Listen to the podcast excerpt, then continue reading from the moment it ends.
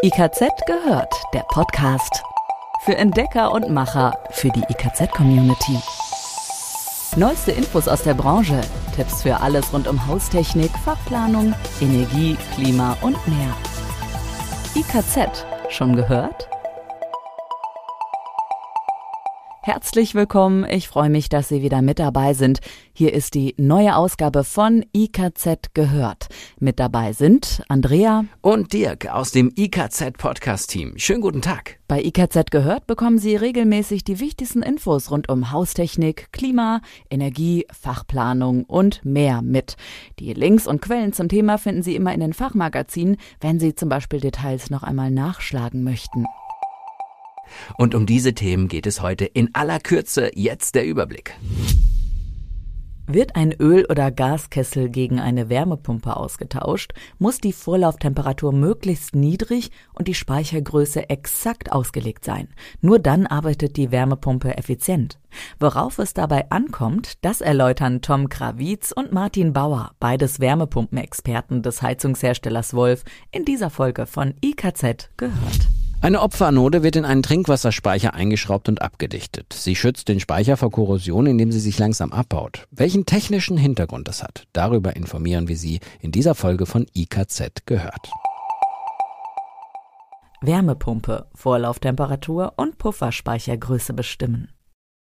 Basis einer jeden Heizungsauslegung bildet die Heizlast der einzelnen Räume bzw. eines Gebäudes in Abhängigkeit der Sollraumtemperatur. Auf die Heizlast eines einzelnen Raumes wirken zum Beispiel der Anteil der Außenflächen und die Raumtemperaturen der angrenzenden Räume ein. Diese Daten sind in der Regel als gegeben anzunehmen, es sei denn, es sind weitere Maßnahmen an der Gebäudehülle geplant. Variablen sind dagegen die Vorlauftemperatur und die Größe eines, in der Regel noch nicht vorhandenen, Pufferspeichers. Steht also eine Heizungsmodernisierung an, sollten weder die Vorlauftemperatur noch die vorhandenen Heizflächen, zum Beispiel Heizkörper, als unveränderliche Größe betrachtet werden. Das hat einen wichtigen Grund. So bedeutet bei Luft-Wasser-Wärmepumpen eine Senkung der Vorlauftemperatur um 1 Kelvin, dass die Effizienz um bis zu 2,5 Prozent steigt. Es ist also naheliegend und sinnvoll, ein Gebäude mit einer möglichst geringen Vorlauftemperatur zu beheizen. Die Heizkörperhersteller geben die Leistung ihrer Produkte meist für eine Vor- und Rücklauftemperatur von 55 bzw. 45 Grad Celsius bei einer Raumtemperatur von 20 Grad an. Da aus Effizienzgründen beim Betrieb einer Wärmepumpe die maximale Vorlauftemperatur 55 Grad Celsius nicht überschreiten sollte, muss zunächst geprüft werden, ob die Heizkörper im Bestand ausreichend leistungsstark sind. Zwei Verfahren zur Bestimmung der niedrigsten Vorlauftemperatur haben sich bewährt ein Rechenverfahren und ein Vorortverfahren. Fangen wir mit dem Rechenverfahren an. Mit dem Bestandskessel wird zunächst näherungsweise die übertragbare Heizleistung der Heizkörper des gesamten Wärmeverteilsystems als Ist-Zustand bestimmt. Ein dafür hilfreiches Tool ist der Heizkörperrechner des Bundesverbands Wärmepumpe auf www.wärmepumpe.de. Dabei setzt man als maximale Vor- und Rücklauftemperatur die aktuell für das System eingestellten Werte ein, sowie den Heizkörpertyp, die Abmessungen der bestehenden Heizflächen und die gewünschte Innentemperatur. Vergleicht man dann die raumweise ermittelten Werte mit den jeweiligen Heizlasten, also mit der Berechnung der Normheizlast, so lässt sich erkennen, ob noch Spielraum zur Absenkung der Vorlauftemperatur besteht.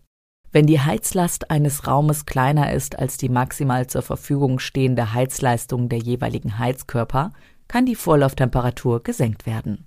Anschließend errechnet man die Heizleistung mit einer um 5 K reduzierten Vorlauftemperatur und nähert sich so der idealen Vorlauftemperatur an. Sie ist erreicht, wenn die Heizlast eines Raumes der berechneten Heizleistung entspricht. Mit der reduzierten Vorlauftemperatur werden alle Räume gerade noch optimal beheizt. Es geht aber auch ohne viel Mathematik. Die maximale Vorlauftemperatur kann während der Heizperiode experimentell raumweise bestimmt werden. Je kälter die Tage für die Messungen, desto verlässlicher sind die Ergebnisse. Dazu müssen zunächst alle Heizkörperventile vollständig geöffnet werden. Dann wird die Vorlauftemperatur stufenweise über mehrere Tage so lange abgesenkt, bis die Wohlfühltemperatur in den Räumen gerade noch erreicht wird. Beträgt die ermittelte Vorlauftemperatur bei Erreichen der Normaußentemperatur maximal 55 Grad oder weniger, kann in dem Gebäude eine Wärmepumpe effizient betrieben werden. Liegt sie jedoch in einzelnen oder allen Räumen über 55 Grad Celsius, ist ein Austausch von Heizkörpern gegen leistungsstärkere Modelle empfehlenswert. Übrigens können auch Maßnahmen am Gebäude die Heizlast und damit die Vorlauftemperatur reduzieren. Zu nennen sind beispielsweise der Austausch von Fenstern mit Einfachverglasung gegen solche mit Doppel- oder Dreifachverglasung sowie die Dämmung von Kellerdecke, Dach, der obersten Geschossdecke oder der Fassade. Kommen wir jetzt zu einer wichtigen Komponente einer Wärmepumpenheizung, den Pufferspeicher. Für den Betrieb einer Wärmepumpe empfiehlt sich fast immer der Einsatz eines Pufferspeichers, vor allem im Gebäudebestand. Denn dieser fängt Spitzen aus dem Wärmeverteilsystem ab, bietet eine hydraulische Entkopplung von Wärmepumpenkreis und Heizkreis und stellt bei Bedarf Abtauenergie für die Wärmepumpe bereit. Das Volumen des Pufferspeichers hängt unter anderem von der Gebäudegröße, dem vorhandenen Heizsystem und vom Dämmstandard ab. Daher kann man keine pauschale Empfehlung zur idealen Größe geben. Es gibt aber Erfahrungswerte. Wird der Pufferspeicher nur zum Abtauen der Wärmepumpe verwendet, genügt je nach Leistung der Wärmepumpe bereits ein kleines Volumen von bis zu 50 Litern. Größere Pufferspeicher sind sinnvoll, um zum Beispiel Sperrzeiten für Wärmepumpenstrom oder Zeiten für die Warmwasserbereitung zu überbrücken. Auch die Wärme einer Solaranlage oder in Wärme umgewandelte überschüssige elektrische Energie aus einer Photovoltaikanlage können in den Pufferspeicher eingespeist und vorgehalten werden. Für ein Einfamilienhaus sind 200 Liter Inhalt oft ausreichend. Befindet sich allerdings eine Solaranlage oder eine PV-Anlage auf dem Dach, sollte das Volumen mindestens 300 Liter betragen. Das Volumen eines Pufferspeichers sollte auf der anderen Seite nicht zu groß dimensioniert werden. Nicht abgerufene Wärme wird trotz guter Dämmung des Pufferspeichers mit der Zeit an den Raum abgegeben und geht damit verloren.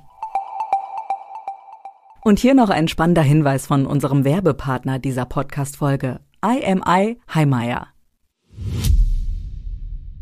Grundlage für eine optimal funktionierende Wärmepumpe ist eine maßgeschneiderte Dimensionierung und eine möglichst niedrige Vorlauftemperatur. Damit dies gewährleistet ist, muss eine raumweise Heizlastberechnung und gegebenenfalls Überprüfung der vorhandenen Heizkörper erfolgen. Voraussetzung für einen hohen Wirkungsgrad sind nicht nur niedrige Vorlauftemperaturen, sondern auch hohe Laufzeiten, die eine Überdimensionierung der Wärmepumpe ausschließen. Damit die produzierte Wärme bedarfsgerecht verteilt wird, ist ein hydraulischer Abgleich notwendig. Dieser kann einfach und sicher mit dynamischen Ventilen wie Eclipse von IMI Heimeyer erfolgen, ohne Kenntnis des Rohrnetzes oder einer detaillierten Rohrnetzberechnung. Verwenden Sie Eclipse, das umfassende Ventilsortiment mit automatischer Durchflussregelung für Fußbodenheizungen, Heizkörper und gemischte Systeme. Eclipse von IMI Heimeyer ist Ihr Schlüssel zum einfachen, sicheren hydraulischen Abgleich. Mehr Infos unter www.heimeyer-eclipse.de. Wie funktioniert eine Opferanode bei Trinkwassererwärmern? Eine Schutzanode ist eines von mehreren unterschiedlichen Hilfsmitteln, um bei Trinkwassererwärmern Korrosionsschäden weitestgehend zu vermeiden. Denn Wasser und Metall vertragen sich in der Regel nicht. Die ideale Lösung wäre natürlich die Fertigung des Trinkwasserspeichers aus nicht rostendem Material, wie zum Beispiel Edelstahl. In vielen Fällen aber sprechen die hohen Kosten dagegen. Um die nützliche Funktion der Schutzanoden zu verstehen, ist es erforderlich, die zerstörende Wirkung der Korrosion ansatzweise zu beschreiben. Dabei interessiert hier nur die Elektrolytkorrosion an Eisenwerkstoffen.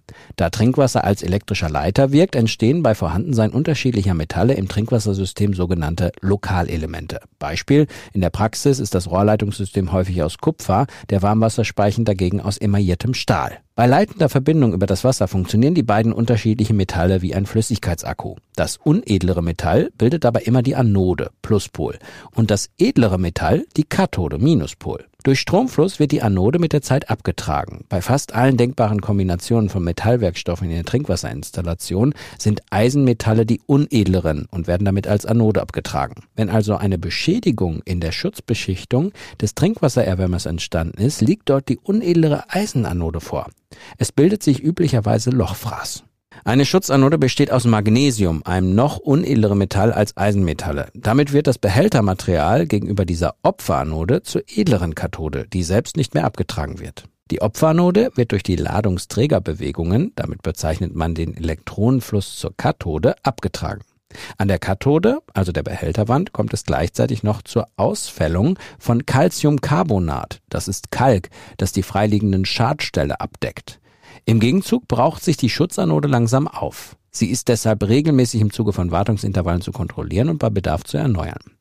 Wie schnell sich die Opfernode auflöst, hängt nicht nur von der Großflächigkeit eventuell vorhandener Schadstellen, sondern auch sehr von der Wasserhärte ab.